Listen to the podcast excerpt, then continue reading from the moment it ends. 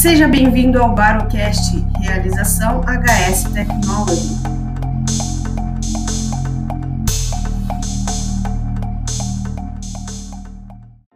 Olá pessoal, tudo bom com vocês? Meu nome é Bruna Begosso e esse é mais um Barocast. Sejam todos bem-vindos.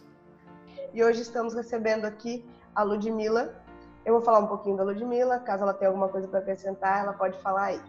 A Ludmilla, então, é doutoranda em Ciências da Reabilitação, com ênfase em DTM. Ela é mestre em reabilitação oral. Ela é protesista e ortodontista, terapeuta neural, pós-graduanda em diagnóstico postural, pós-graduanda em terapia manual, professora convidada do curso de imersão à reabilitação temporomandibular, com Daniela Biesotto e Etana Espinato. Nossa, só isso, Ludmilla? Tem mais alguma coisa? Não. É, a gente vai, vai se aprimorando quando vai ver, né? Já são 17 anos, então. Não, a gente bastante tempo. Algumas coisinhas, né? bastante tempo. Então, a, aproveitando aí já, me conta como que a odontologia ela entrou na sua vida. Eu acho que ela não entrou, né? Eu acho que sou filha de pai e mãe dentistas. Eu não tive muita escolha. eu, desde que eu existo, ela é uma realidade na minha vida, né? É, meu avô paterno também era dentista e eu realmente sempre fui envolvida pela dança e pela odontologia. Então, uma Legal. cidade pequena, eu acho que eu fiquei um pouco sem opção, vamos dizer assim. É, pensar sobre uma profissão era uma coisa que não me dá, não tinha um leque tão grande e como a odontologia estava ali muito próximo, eu acredito que foi uma coisa muito não uma escolha de fato. Minhas escolhas vieram depois que eu realmente fiz. É, meu pai é apaixonado pela odontologia e a mãe era uma visionária da odontologia. Então, assim, eu tenho um tio também que é médico, cardiologista, e que aos 15 anos me apresentou possibilidades de odontologia de uma abrangência maior. E isso me fez, né? Eu lembro que ele me mostrou um caderninho falando sobre a odontologia e o corpo como um todo. E aquilo me envolveu. Então eu fiquei na minha cabeça, bom, se essa odontologia mais tradicional não for o caminho, eu acho que eu tenho outras portas. E daí eu escolhi pela odontologia. Durante a faculdade eu tinha algumas questões fortes e dificuldade de escolher uma especialidade, como você uhum. pode ver no meu currículo aí, né? E é, e daí, uh, logo que eu me formei, a minha mãe faleceu e alguns caminhos eu sempre tive muita vontade de ensinar. Né? Então, o mestrado foi uma escolha muito natural, porque eu achava que é, como é, a, o ensinar, o passar conhecimento sempre foi algo muito natural meu durante a faculdade. Eu apresentava sempre muitos seminários. E eu sempre entendi, até mesmo pelo meu pai, que sempre estudava várias especialidades, ele sempre falava, odontologia é... Você não pode saber só de periodontia. Não tem como saber só uma coisa. Você restaurar um dente, você tem que entender o contexto dele contexto. inteiro, né? Uhum. Então, isso sempre foi um princípio na minha casa, né? Sempre foi... Então, desde sempre foi assim, acho que por isso eu abri tanto depois também. Uhum. Então ela veio naturalmente e eu tive muitas dores, né? Eu, eu fui diagnosticada com é, fibromialgia e eu apertava muito os meus dentes, eu não tinha essa consciência. Então, o que me trouxe essa consciência foi uma consulta que eu fiz com um dentista chileno, e dele fez liberação manual, né, dentro da, na, nas músculos da mastigação, e daí eu sofria de refluxo, eu tinha muita enxaqueca toda semana, na, na ocasião eu já estava com o meu braço de vez em quando adormecia, achava que tudo era emocional, porque foi no período logo após eu ter perdido a minha mãe, eu trabalhava no exército, então eu tinha um dia a dia muito estressante, né? Mas quando ele fez a liberação manual, eu fiz assim, ó, parecia que abriu um mundo na minha frente. Eu dentista, não tinha noção que eu passava 24 horas apertando os dentes.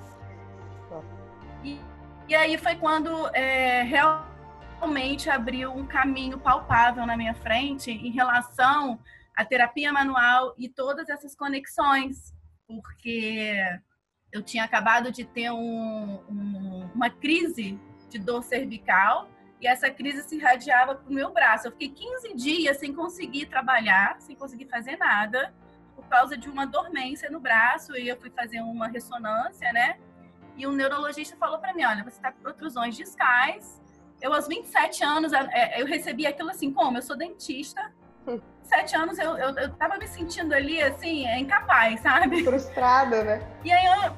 É, e isso já tem 11, 12 anos, né? A partir de então, eu fui mergulhando nessa correlação da odontologia com a fisioterapia.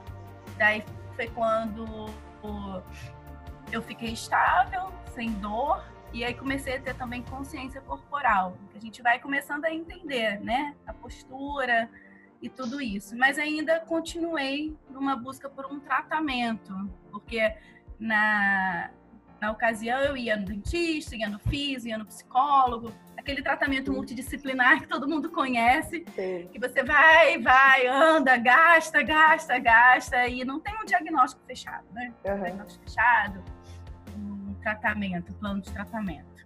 Uhum. Então, é, a minha caminhada nessa, nesse link foi mais ou menos assim. E há uns três anos atrás, ou dois, eu achava que eu ainda precisava de conectar um pouco mais eu, eu, eu, veio na minha cabeça, eu preciso entender a correlação da boca com o quadril. Uhum. E aí uma colega que tinha feito formação comigo de terapia neural comentou do diagnóstico de posturologia, né, da linha do Bricot. E foi quando eu fui fazer a formação introdutória de diagnóstico postural. E aí fechou para mim.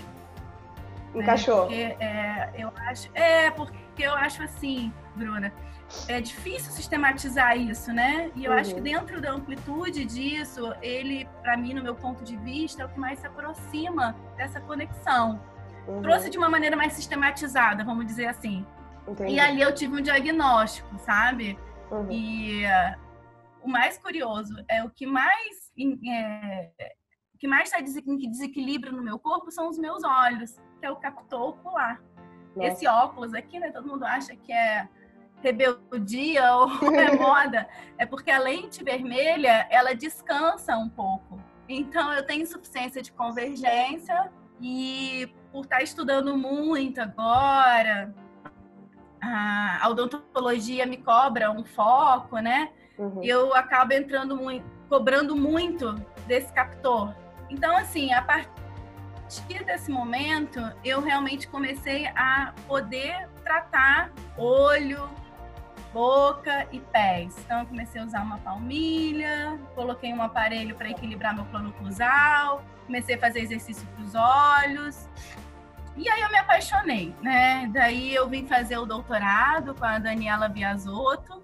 E lá no doutorado a gente recebeu, né, uma parceria com a Baroscan, Baropodômetro. E aí é, é, foi como realmente, eu acho assim, para quem não teve essa caminhada tão longa como a minha, que eu acho que não precisa, por favor, uhum. é, o baropodômetro ele vem para dar uma resumida, né? Uhum. Porque quando você coloca um instrumento no meio disso tudo, você agiliza o processo. Então, assim, o que, que o baropodômetro é, hoje me auxilia muito? Eu acho que as pessoas, né, que ele está muito comum no mercado da palmilha, da confecção da palmilha. Mas eu acabei introduzindo ele no meu dia a dia em duas outras situações. Uhum. A primeira é no diagnóstico. Por quê? Eu não sei, é, para quem está escutando, se conhece a metodologia do Bricot, mas a gente faz a avaliação dos captores para ver qual captor que pode estar influenciando mais no equilíbrio ou desequilíbrio corporal da pessoa. E aí, quando você faz isso utilizando do baropodômetro, né? Vamos supor, vou dar um exemplo aqui. Que o Baropodonto é uma, uma plataforma, para quem não conhece, em que a pessoa sobe nela e você depois vai ver os pontos de pressão no pé, onde tem mais pressão, onde tem menos pressão, se o corpo está mais para frente, está mais para trás. Então eu peço para o paciente subir na plataforma em posição de repouso dele. Sim. Aí a gente vai ver a pisada como que tá. Daí eu peço para ele apertar os dentes e essa pisada muda se isso piora, se isso melhora, já me dá uma dica. Poxa, essa oclusão desse paciente não está ajudando ele a ficar em equilíbrio. Então, uhum. assim, para mim, ele facilita muito essa jornada toda que eu fiz e principalmente para quem está começando, né, nesse caminho, quer começar a enxergar, porque é, já tem seis, sete anos que eu venho acompanhando os fisioterapeutas, que é com quem eu mais aprendo. Né? Então, uhum. primeiro eu aprendi com o meu próprio corpo. É, hoje eu aprendo com os fisioterapeutas. E aí a gente também agrega, porque lá na Uninove, onde eu faço doutorado, a gente está sempre avaliando. Sou eu como dentista e outros físicos, osteopata. Então, quando o paciente chega e a osteopatia, sim, interdisciplinar é muito importante a gente falar isso, porque as pessoas, é, algumas pessoas confundem inter, interdisciplinaridade com multidisciplinaridade. A multidisciplinaridade, o paciente vai, ele vai picado e os profissionais não se falam. Na interdisciplinaridade acontece o que a gente faz lá. A gente atende o paciente junto, analisa junto e toma uma decisão junto, olhando o paciente como um todo. Então, assim, às vezes o osteopata tem uma dúvida, e aí eu olho e falo, olha a boca dele, olha o que está acontecendo aqui. Igual outro uhum. dia, a gente estava uhum. avaliando, e aí ele falou, poxa, toda vez eu mobilizo, libero a cervical dele, ele vai embora bem e volta na mesma posição. Eu falei, a boca que está travando. Daí eu fui, coloquei um papelzinho só para a gente ver, ele viu, soltou, mobilizou. Então, assim, às vezes o fisioterapeuta, o osteopata está ali remoendo, e não é porque não faz mais parte do trabalho dele. Uhum. Então, assim, essa visão né, que eu acabei é, abrindo na minha vida, que num determinado momento eu já fui muito julgada como uma pessoa sem foco, hoje eu entendo que era um foco que eu tinha no todo mesmo. Então, uhum. não eu, que eu vá saber, eu não vou tratar como uma fisioterapeuta, mas se eu estou tratando de um paciente que o problema dele tem conexão com a cervical, eu preciso, tenho obrigação de ter noção, inclusive, de que ele precisa de um encaminhamento. Ou até mesmo que aquilo, se não for resolvido, vai atrapalhar o meu tratamento, né? Uhum. Então, isso hoje, para mim, é muito importante. E nessa parte do diagnóstico, né, a, o baropodômetro, para mim, ele facilita bastante, ele vem ajudar, ele agrega. O paciente adora, é uma uhum. maneira também tangível do paciente visualizar nossa, que incrível, como que mudou? Ele vê é isso, isso que eu ia né? perguntar, então, aliás. É uma ferramenta. Como que é essa recepção dele? O que, que ele acha disso, dele ver, né? Uma plataforma e tal. Ele adora, né, Bruna? As pessoas gostam muito de, de instrumento, né? De algo uhum. fora. O nosso conhecimento muitas vezes não, não tem tanto valor para o paciente quanto um, um aparelho, né? Uhum. Felizmente é essa cultura que a gente tem. Mas que bom que é um aparelho que vem agregar. Mas para ele é muito visual, porque realmente, né, às vezes isso é muito subjetivo para a pessoa. E quando você olha e está ali, é muito mais fácil. Então, uhum. assim, otimiza o tempo da consulta. Né? Ele consegue porque ver, né? Eu se eu só faço, ele consegue ver. Exatamente. Uma coisa mais e um didática outro ponto é quando Sim, é extremamente didático, né? Normalmente eu faço avaliação, faço as tomadas e depois eu faço um resumo e um, um laudo, né? Uhum. Sobre o que, que a gente está vendo. Na verdade, eu não faço sozinha. Na, no Rio de Janeiro, eu tenho a parceria com a, a Físio. Uhum. A gente elabora um laudo de odontologia e fisioterapia baseado nas tomadas que a gente fez. Uhum. Então, assim, é, ele recebe um laudo bem, bem completo né, sobre isso e também na hora de ajustar a placa ou o protetor bucal, né? Porque assim, você, você coloca o dispositivo na boca da pessoa, do paciente, do atleta, que seja, né? Como a gente faz. E aí você coloca na boca que quando vai pisar no baropodômetro, você descompensou a pisada dele. Ele está mais desequilibrado do que antes. Então, como que eu faço isso? E é incrível como você vê se, tá, se a pisada piorou do lado direito, posterior, você vai fazer o carbono, você vai fazer o ajuste na placa, vai estar tá ali, pontinho, uhum. né? A gente ainda não tem muitos trabalhos assim, mas clinicamente isso é muito visível, isso se repete. Aí eu ajusto e aí o, ele volta a ter um equilíbrio entre o, no corpo dele. Então, olha aí o perigo de você estar tá protegendo uma coisa e estar tá abrindo outro problema, porque se você bota um protetor para proteger os dentes e desequilibra o atleta em, em, termos de diferença de peso, né? E eu acho que ele é assim crucial nessa parte. Né? Eu, eu não vejo, por exemplo, colocar um protetor no atleta sem fazer isso. Para mim, isso é, é, algo que não, que não deve, que, que, assim, do meu ponto de vista, é bem complexo, né? Então, assim, eu acho que ele tem realmente muitas funções. Ele vem muito para agregar na odontologia, tanto no ponto de vista de diagnóstico, quanto do ponto de vista até, vamos falar, de, de mercado mesmo, né? Porque um paciente, ele precisa hoje, as pessoas precisam entender o que elas estão comprando, o que, que elas estão, é, onde elas estão investindo, né? É, o dinheiro dela, na saúde dela, e as pessoas, graças a Deus, estão com mais consciência. Ludmila, então, é, conta um pouquinho pra gente qual é a relação né, da boca com a postura. Então, para a gente ficar em equilíbrio, né, a, a nossa postura, ela é tem, existem muitas variáveis que vão influenciar na nossa postura. A gente pode falar de emoção, de alimentação, de N fatores, mas eu vou me ater aqui a falar de três captores, né? Que são os olhos, a boca e os pés. Então, o que, que acontece? Para a gente estar tá em equilíbrio, por exemplo, os olhos, eles tentam se manter com a pupila no mesmo nível.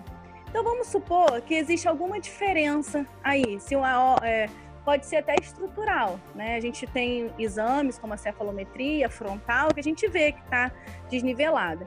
Então, se esse olho fica tentando o tempo inteiro ficar em equilíbrio, existe uma tensão muscular aí. Essa tensão, a pessoa faz pequeníssimos movimentos para tentar equilibrar isso e acaba mexendo um pouquinho a cervical.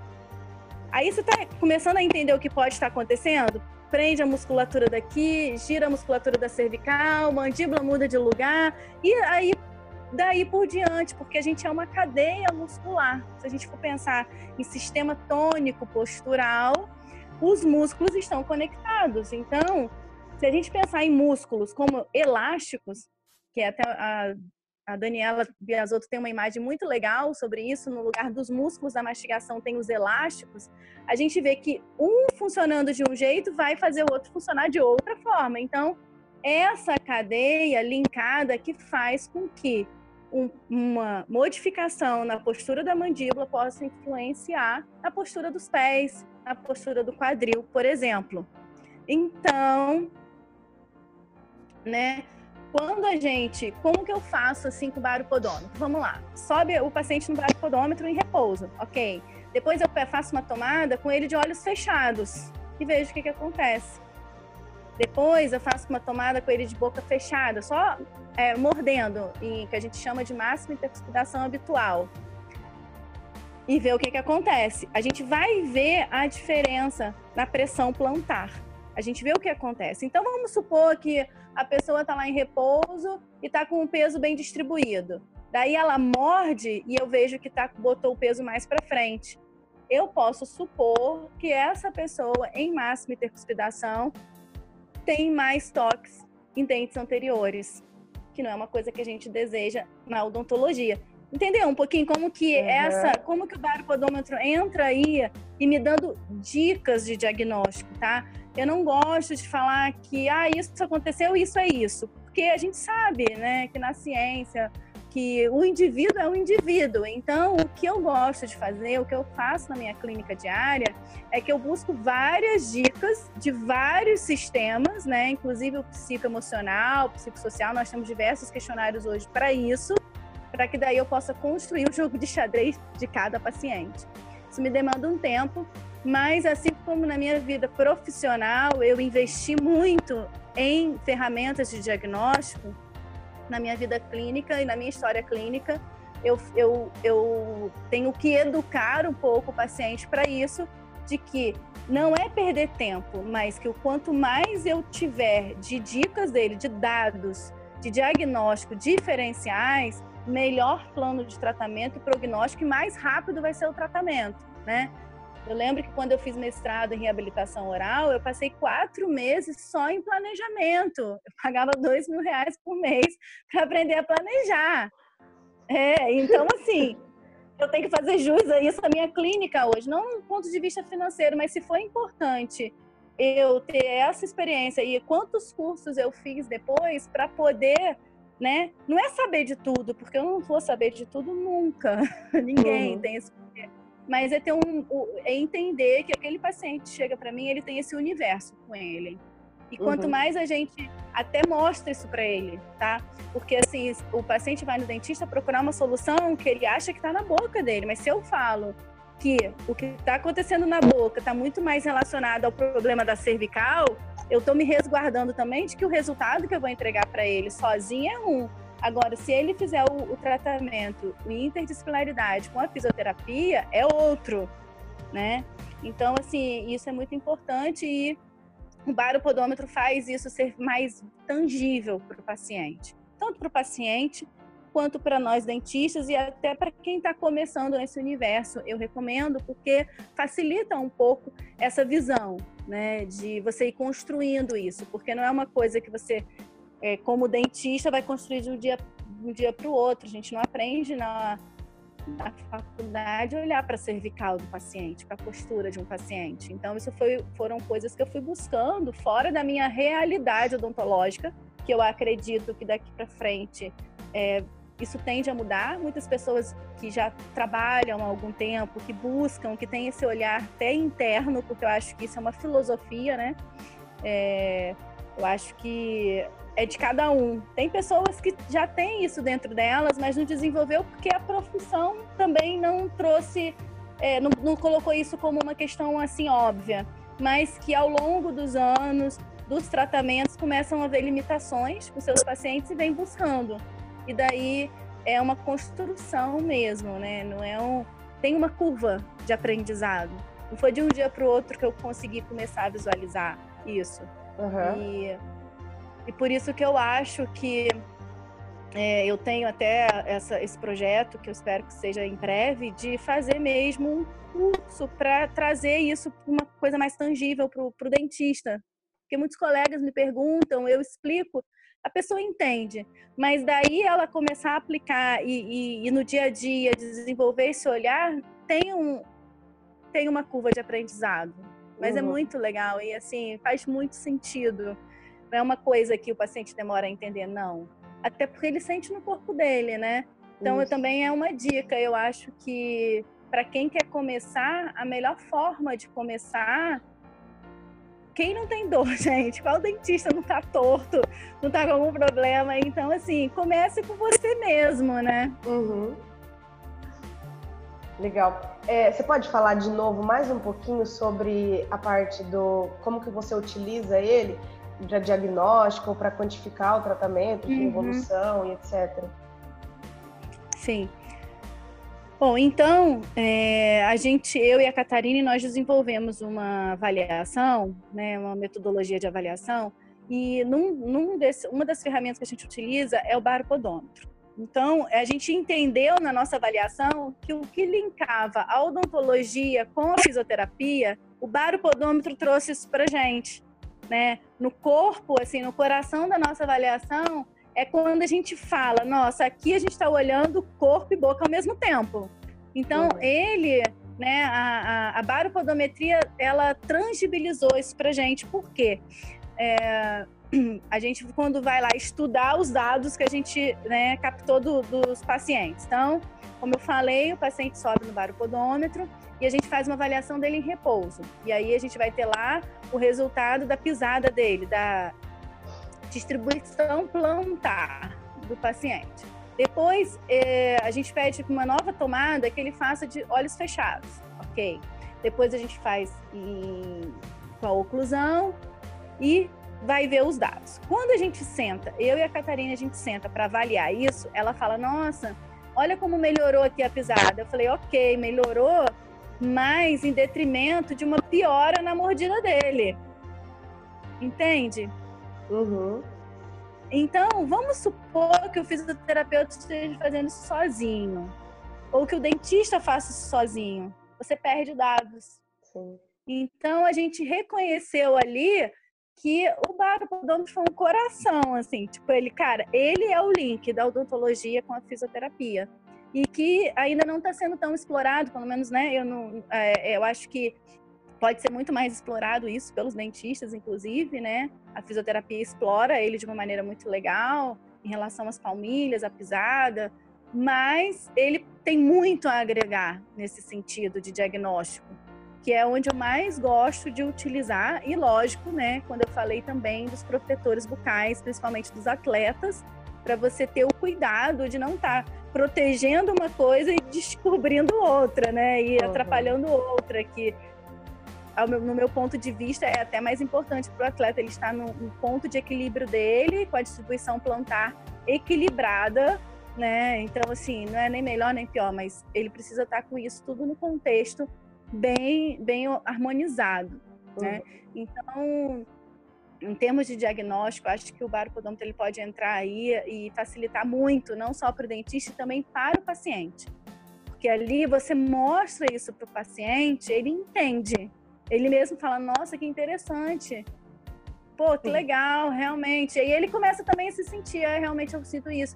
E daí, quando você coloca algo na boca para melhorar isso, ele sente que melhorou. E ele visualiza isso em dados, né? Uhum. É, o, o, resultado, esse feedback dos pacientes é, é muito bom.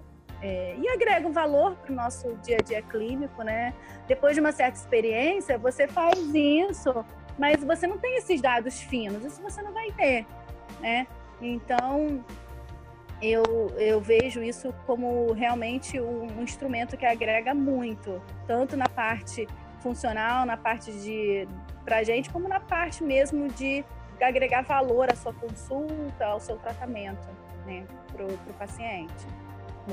Sim, mas quando eu vi a possibilidade de, através do meu trabalho, do meu conhecimento, trazer o paciente para algo melhor na vida dele, eu falei, não, é, acho que. É agregar, tem, na verdade. Tem sido, tem sido cada dia mais bonito para mim desenvolver uma odontologia do meu jeito. Lógico, baseado em ciência, baseado em ciência e, e de uma maneira bem abrangente, né? Então, o meu casamento hoje com a fisioterapia, ele foi, assim, é, definitivo, foi decisivo para isso, né?